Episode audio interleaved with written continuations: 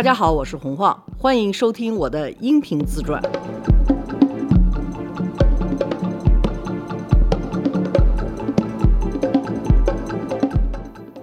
罗叔好，大家好。好你好，嗯标国，我想想，我什么时候去的？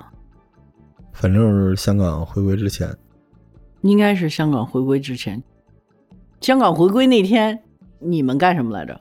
你还记得吗？我们在大马路上溜达呢，看很多人在那儿庆祝。那天好多人庆祝。对，那天我记得特别清楚，就是跟我们一块儿跟俄罗斯人拼酒的那个安妮瓦尔，他有几个朋友是西藏人，我们一块儿出去，可能都喝的有点大了，开着我们那个破吉普车跑到天安门广场去 甩大龙去了，拿着国旗在那儿喊“回归啦，嗯香港回来啦”，在那儿我记得狂喊，一直到警察把我们给扣下来了，大家突然间就觉得揪心了，然后就都回家了。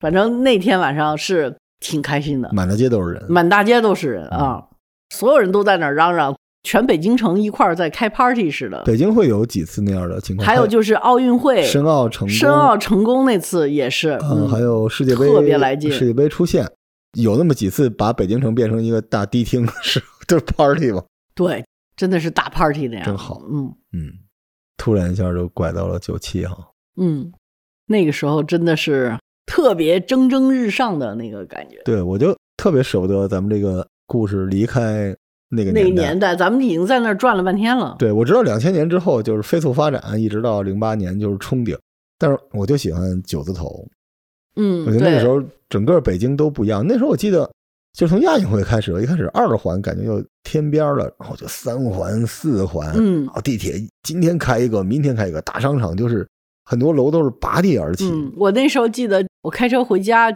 史家胡同在西口的那个拐口，东单东四那条大街那儿、开车，我回家的路线，你天天开不会去看路牌上写的什么，你就记着到了那个糖果店了，嗯，我就该拐了。弯了。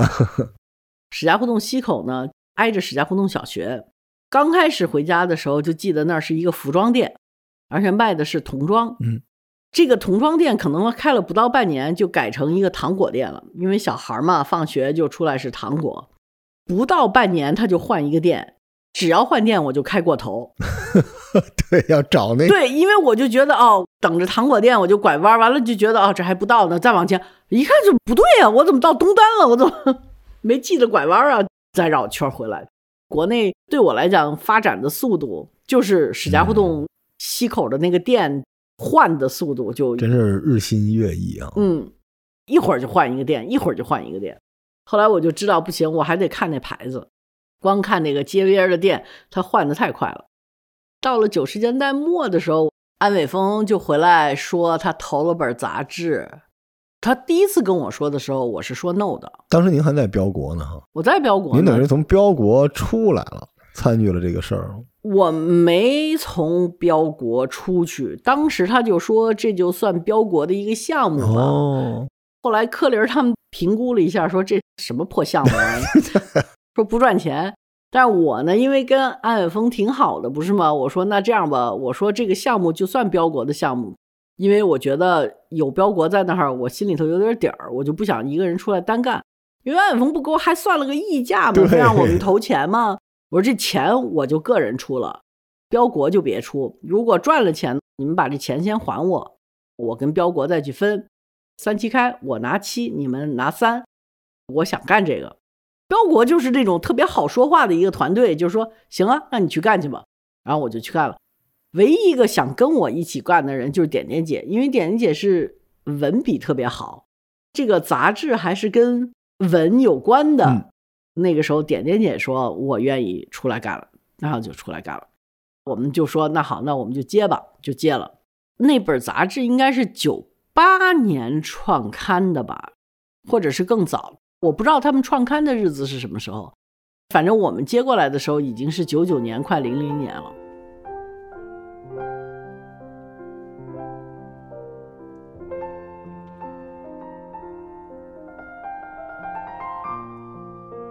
我记得特别清楚的是千禧年的那个元旦，潘石屹啊、张欣啊，正在是他们顶尖的时候，在国内高歌猛进，对他们呢是在中国会，中国会你知道就在荣县胡同那儿儿，一个香港人做的一个俱乐部那样的，会员贼贵的，他们就在那儿呢开一个 party，就请了好多人去。我去那个 party 的时候，我旁边坐了一个特别漂亮的小姑娘。中国会吧，虽然四合院儿那个地方是绝对唬人的，特别的中国味道的那种感觉。那吃的东西吧，真的是不敢恭维。嗯。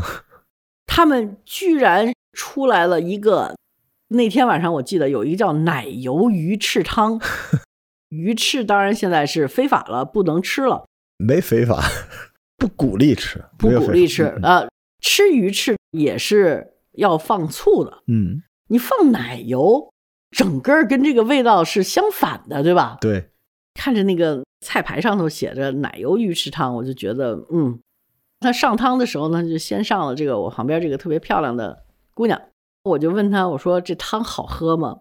然后她就看着我说，哦，我不知道对你来说怎么样，但是对我来讲，这汤根本不行的。我当时就觉得你这是隔着皮儿的又骂了我一句吗？我就想，哦，好吧。然后这姑娘呢，在北京开了一个可以说最装的一个 餐厅，它会有一个巨大的盘子，就比如说你要点甜点，点一个提拉米苏，巨大的盘子上来冒着那种干冰的那种烟什么，完了底下一片全是各种花的花瓣儿。你要找啊找啊，扒拉把这花瓣儿都扒拉开，完了发现就有一个比你那个大拇指的手指甲大 差不多两倍的这么一小块蛋糕，给你的端上来的那个盘子呢，绝对跟脸盆儿差不多大。你要去看无穷洞，它是出现的。哦，无穷洞不有一个吃鸡爪吗？哦，然后有一个送餐的小姑娘，那个就是她。啥？她那个时候在北京真的是太有名了，就因为 她的那个菜的装扮简直是什么。我呢，就可能是太实在的一个人，我们两个人呢，就老是那种不能说吵，但是就总是觉得不是一路人不？是一路人啊。嗯但是他跟张欣他们呢都玩的挺好。我那个时候有一个朋友呢，张岩，张岩呢跟我差不多是特实在，她是学理工出身的，就是一个理工女。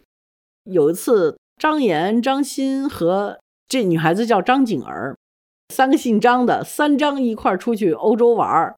英国完了之后，就到我们家在法国去玩儿。三个人到了之后，张岩就已经是，因为他一路上跟张景儿可能是在一起的，说张景儿就一身的三宅一生嘿，就是伊 C 米亚身哎，他们都这样啊。啊。然后呢伊 C 米亚 k 有一套那个时候的裙子呢，就是看上去是黑裙子，但一走路会有一溜红就会露出来，因为它打褶的嘛，嗯嗯嗯或者一溜粉。姑娘呢是一路上出去，比如说行李到了伦敦了，所有的人都去拿行李去，她不去。她觉得她在等行李的时候，非从包里头掏出一本线装书，就在那儿看书，说不着急，该来的都会来的。然后就在那儿看线装书，反正这个就已经把那个他们其他的两个都给整晕了。是什么意思？就是我们给他找行李吗？转半天到最后没几个行李了，然后人家过去就把自己行李拿走了。完了之后，他们在英国已经一路上过来了。张岩呢，曾经有过一个法国男朋友，他就想学法文。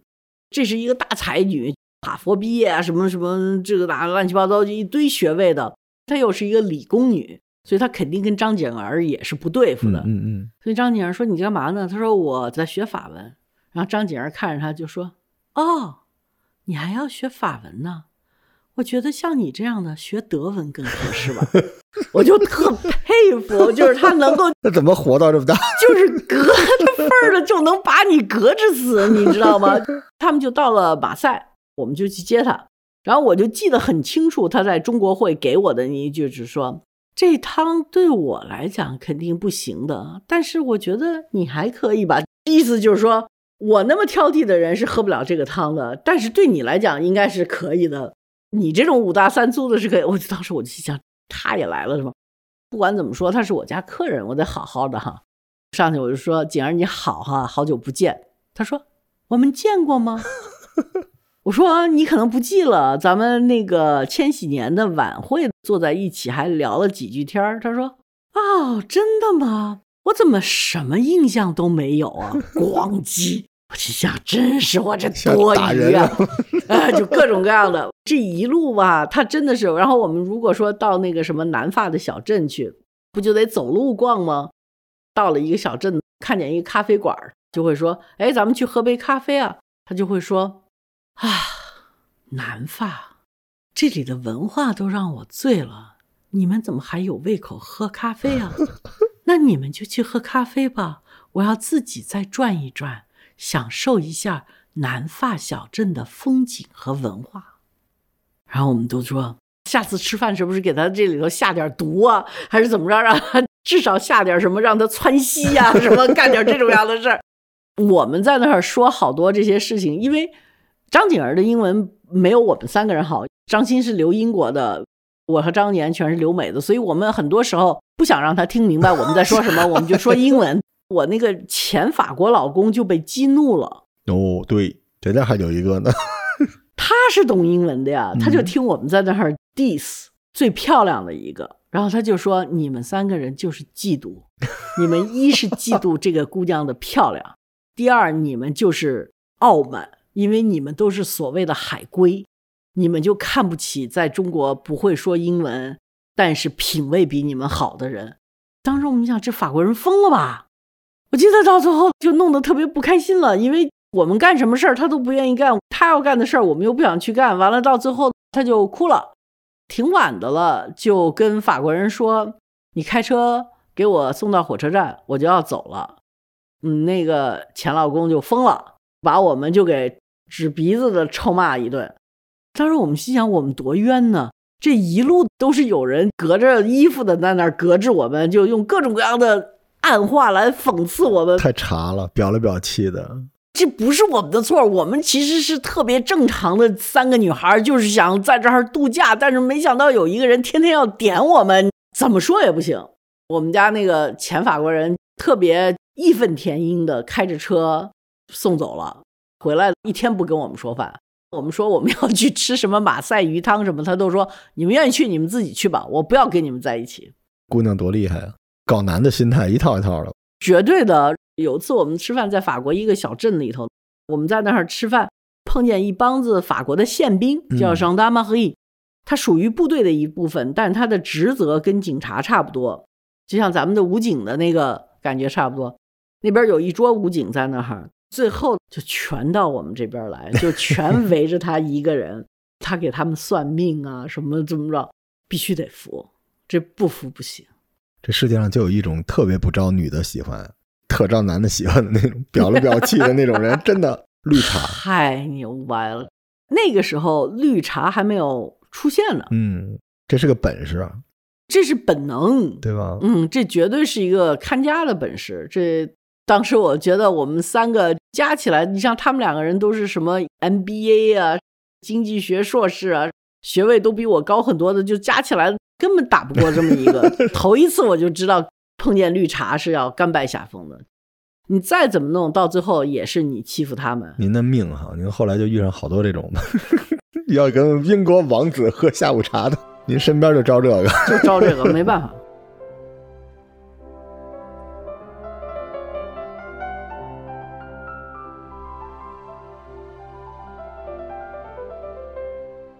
那个时候呢？我就开始做杂志了，我不就被安伟峰拉下水了吗？他们也就发现我是一个特别不正经的，就他们那些投资人都觉得很绝望，说找这么一个孩子。刚开始他们不觉得我是那个主要的，因为还有创始人黄俊杰在那儿做这个杂志什么的。那后来我不是义愤填膺的把人黄俊杰给开了吗？就变成只有我了，我就成老大了呀，我就得什么都得干了。还有一个杂志里头的故事是我后来才知道的，居然跟当当的鱼鱼和李国庆有一段渊源。呵，鱼鱼呢是我在美国的时候就认识他了，他那个时候是 NYU 的 MBA，毕业了以后呢，应该是在华尔街工作还是在哪儿工作？我们就在纽约的时候，有时候会一起玩的。他在纽约的时候，黄敬杰呢就说要办杂志，鱼鱼呢投他投了五万美金。据鱼鱼说呢，那杂志开始办就开始亏，老需要追资，你知道吗？鱼鱼是第一个投资人，所以呢，鱼鱼又是一个脑子贼清醒的这么一个理科女的，算术啊什么都特别好的，商业感觉也特别好。他就跟黄靖杰说：“你这么办不行，你这个是要亏死的，就是一个无底洞了。说你这个编辑部啊什么的，你不能再在纽约拍大片了。纽约拍大片什么成本啊？中国拍大片什么成本啊？你把那个。”成本的东西全都闹到成本低的地方去，把那个赚钱的东西闹到成本高的地方来。你这个现在弄倒了，你在成本高的地方做产品，在价格低的地方卖产品，一直是倒着的，就想逼着他回中国去好好管这本杂志。黄金杰当然是不可能的，因为他们一家子都在纽约呢。这个时候呢，黄俊杰就找着安伟峰了。我是不是讲过这段？对，英雄救美这段。啊，英雄救美那就不讲了。刚开始是什么呢？就黄俊杰要做这杂志，于也投了钱了。黄俊杰就说的：“我得到中国去找个刊号。”他就回到中国来找刊号，七弄八弄找到了是李国庆帮他找到的这个刊号。诶诶，这缘分是这么来的。哎，黄俊杰呢就得谢谢李国庆帮他找到一个刊号。李国庆。做了出版很多年了，嗯嗯嗯，跟中国的出版界人头特熟。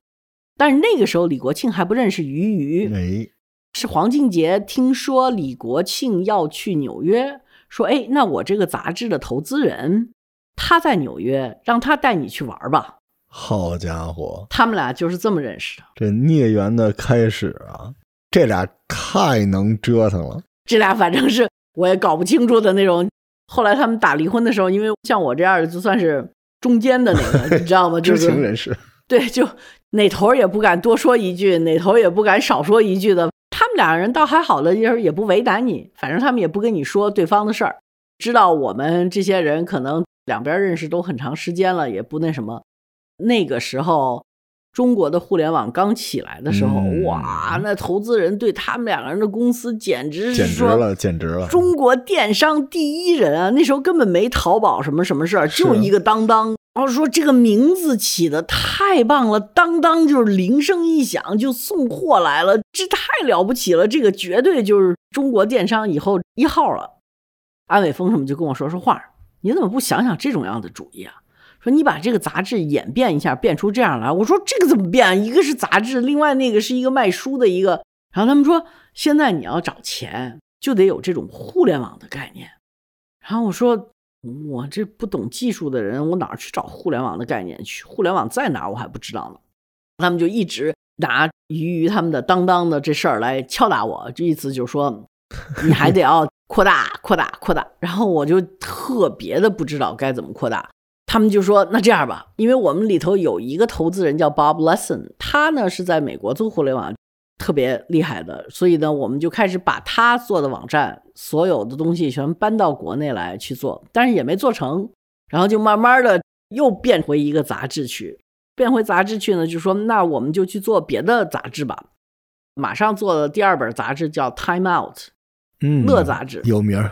这乐杂志其实挺好玩，它就是讲。”吃喝玩乐，吃喝玩乐，我超喜欢这个，是吧？对，DM 满世界都是那时候。嗯，但是乐杂志是很难拿广告的。我们传统的广告全都是那种四 A 公司代理啊，就是大公司的。乐杂志是看地方的小餐厅给你广告，一个方块一个方块转出来的，没错，就豆腐干豆腐干一块转出来。其实我们去签乐杂志是特别不对的，因为我们。没有任何连带的这种利益在那儿，就是说，我们同样一些客户，他绝对不可能两种杂志同时投的，因为 它完全不是一类。所以呢，乐杂志就做的特别累，就永远是那些销售就天天到餐厅里头去磨去，是最多的弄得好的就磨回来一堆券儿，也没人给你现金。乐呢就一直在那儿特别磨磨唧唧的那么坐着，但是怎么说呢？有时候偶尔几个月会持平。反正就做的特别累。真的，我真的好喜欢。那就是早年间，我跟大家说一下，这东西就是一个纸质版的大众点评。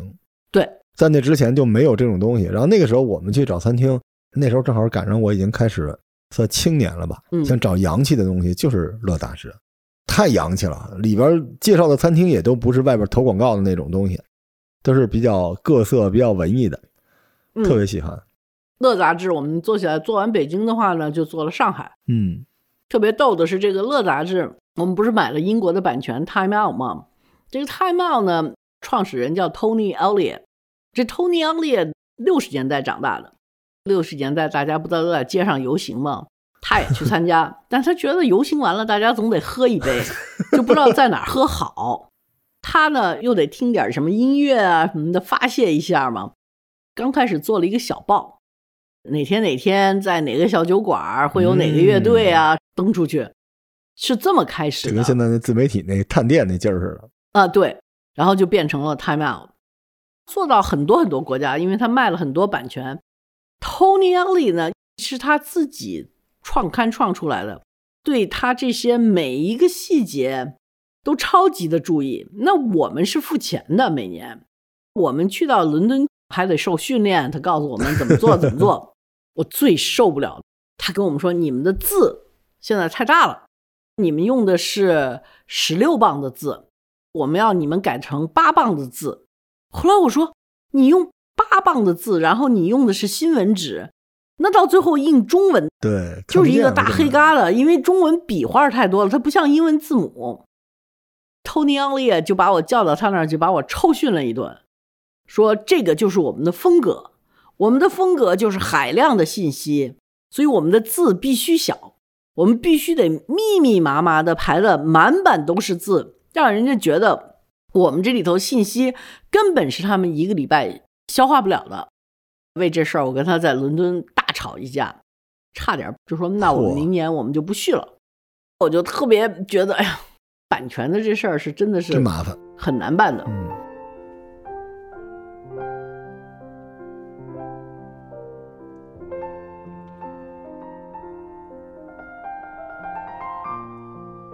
这几本杂志呢，说老实话都做的特别累。后来又做了一本《Seventeen》，十七岁，那就更糟糕了。对，那就是上次那故事。嗯，他弄得我去澡堂子里头唯一一次搓澡，三本杂志就弄得我焦头烂额的。完了，一看一屋子，每个编辑部都至少有二十口人，一百多号人，我就受不了这种大公司。完了之后还有得有广告，还得有各种各样，我要解决无数的问题，所以我就非常非常的烦，觉得不行，我得做减法，我就想把那杂志给卖了。Seventeen 呢，真的是做了一年就没做起来，可能做到第二年，我们就主动把它关了，因为就发现那个时候已经中国开始互联网化了，嗯，小孩儿都已经在网上了，就没有人再去看纸媒了，觉得嗯这个纸媒不行。越年轻越上网的早嗯，。所以我们可能做了 Seventeen 没做太长时间，我们就把它关了，那就剩下乐和 iLook 了。嗯，卖呢肯定是乐好卖，那个时候大众点评刚刚开始，嗯，所有人都认为把乐弄成网络的就可以跟大众点评去拼去。对，其实我也觉得是，当时如果我们把它做成一个大众点评是可以拼的，但是为什么没有去拼呢？就是因为 Time Out 就这帮英国人，他们非要让我们在网络上头也给他付版税。哦，我说，首先我们付你们版税就是很亏的。我要是给外国刊物付版税，按道理来讲，你的内容我是能用的。但是乐就是一本非常 local 的杂志，他说的就是北京的吃喝玩乐内容都是，您做的，内容全是我们自己做的，所以跟你狗屁关系都没有。所以我杂志已经付了你了，但是我要做成网站，绝对是跟你没关系的。他们就说不行，你要那什么的话，我们就起诉你。从印刷上头，他又不懂中文，他又管，完了之后，我就觉得，哎，这帮人太难受了。我们要卖的话，就先把乐给卖了。乐呢，也是大家看好的，就觉得，哎，大众点评不错，那有一个竞争者还可以做，然后乐又有它的纸媒的什么，就把乐卖给财经了。财经啊，嗯，当时财经的那个举证呢，他要把全世界每一个行当里头顶尖的杂志的版权买来，在财经的这儿嗯组成一个这样的举证，在这儿出。乐呢，绝对是都市休闲指南里头的 Time Out，全世界第一的刊物，所以他们就要买这个 Time Out。我呢又特别想卖了这个 Time Out，因为我觉得这帮英国人我搞不定。他们那个主编和出版人好像是一个南方出来的，就跟我们谈啊，完了之后就谈好了，就把这个卖了，卖了还拿了一帮财经在香港上市的股，到最后也没兑现，就 他们公司已经就被收购了，就没了那个股票。当时就谈了一个价格吧，反正也是压的，到最后因为我实在想出手，就不想要那么，就同意了。当时呢。我还有一个朋友在管乐杂志，这个也是，哎呀，真的，我就觉得有的时候大家都对名校有迷信哈。这姐姐呢是斯坦福大学、哈佛大学双学位 MBA，呵，他管乐，我管 iLook，把乐卖了呢，我就特别想让他也跟着乐一块儿去财经，而且他呢又跟王伯明也认识，然后我记得我就跟王伯明说，我说，哎呀，你要不然把他也一块儿雇到你那儿去吧。说那哪成啊？你知道我是哪儿毕业的吧？我说你不是哥大吗？他说对呀，我是哥大的。那他是哈佛的呀。我说你们藤校不至于吧？就弄了。他说不是不不不，你以为我觉得他比我高一头，我不能管他？他说根本不是这样。他说我跟你说，哈佛的人是什么德行呢？哈佛大学那是培养领导的地方。这些人如果不能让他当 number one，他干别的什么他都干不来。然后我当时我就想，好吧，那怎么办呢？因为我最高的一个成本我摊不出去，对吧？但是我把这个杂志已经给卖了，我就只能跟人家说，那你就走路吧，因为这个产品都没了，产品经理要来干什么呀？结果呢，后来咱们上期说过中国直男是吧？对，说的就是我。这王博明比你更直男，谈的买卖都好了，完了就该他们付钱了。他们就一直不付钱，我后来才知道拖款这事儿是天经地义的，习以为常了，大家习以为常的。我呢不习惯，你知道吗？因为我是 德国人训练出来的，这个到点合同上怎么写的，你就得那天付，你不能给我拖完一个礼拜说啊没关系啊，我下个礼拜肯定给你找，然后我下个礼拜再找你，反正就这个款吧，就一拖再拖，一拖再拖。然后他们说你是没钱了吗？我说这跟我有钱没钱一点关系都没有。